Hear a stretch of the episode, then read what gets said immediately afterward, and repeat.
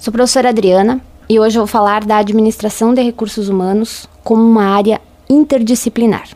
Como parte da ciência e da arte da administração, a administração de recursos humanos envolve conceitos de psicologia industrial e organizacional, de sociologia, de direito do trabalho, de engenharia de segurança, nutrição, biologia, medicina do trabalho, contabilidade, dentre outras áreas. Ao envolver outras áreas e tendo em vista as próprias transformações ocorridas na função de recursos humanos ao longo dos, dos tempos, houve um incentivo aos empresários e gestores de recursos humanos para que combinassem exterioridade e objetividade com as sutilezas e sensibilidades subjetivas das pessoas.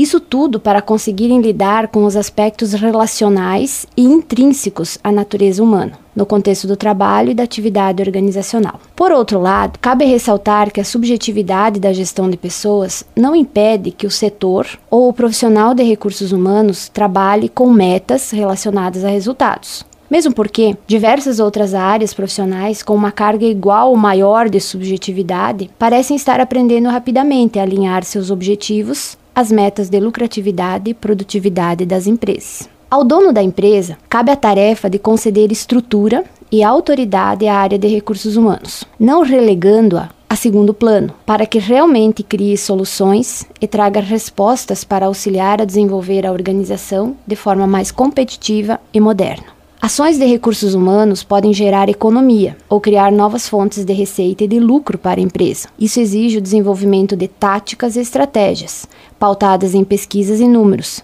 mais do que na subjetividade humana. A partir disso, podemos pensar em uma área eminentemente estratégica, com influência de outras ciências e de muita arte.